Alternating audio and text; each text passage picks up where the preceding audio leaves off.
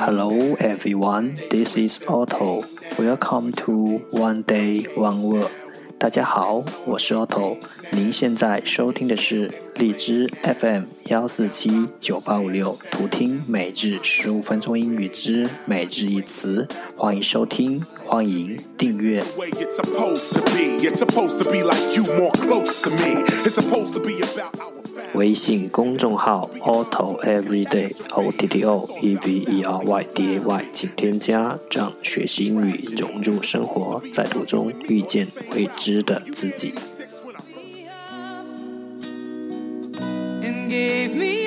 让我们一起简单的坚持每一天。Day three hundred and ninety four。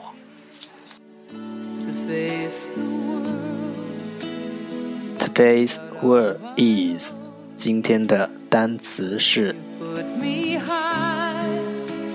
wonder wonder w o n d r wonder 动词想知道。Let's take a look at its example.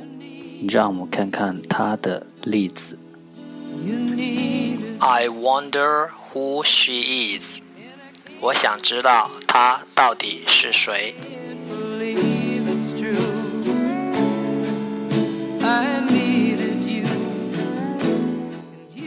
Let's take a look at its English explanation. 让我们看看它的英文解释。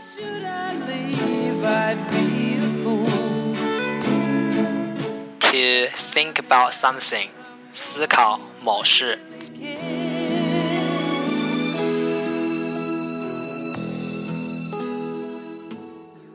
Let's take a look at its example again. again。让我们再看看它的例子。When I was lost, you took me home. I wonder who she is。我想知道她到底是谁。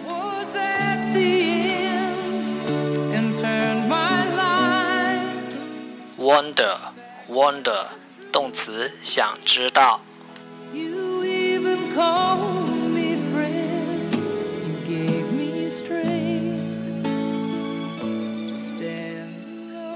思维的活跃，让一个人拥有灵动的灵魂。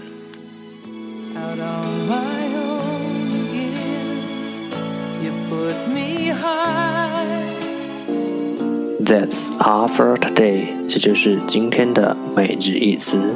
如果你喜欢我们的节目，请为我和那些愿意坚持的人点赞，会和我一起用手机学英语，一起进步。See you next time，再见。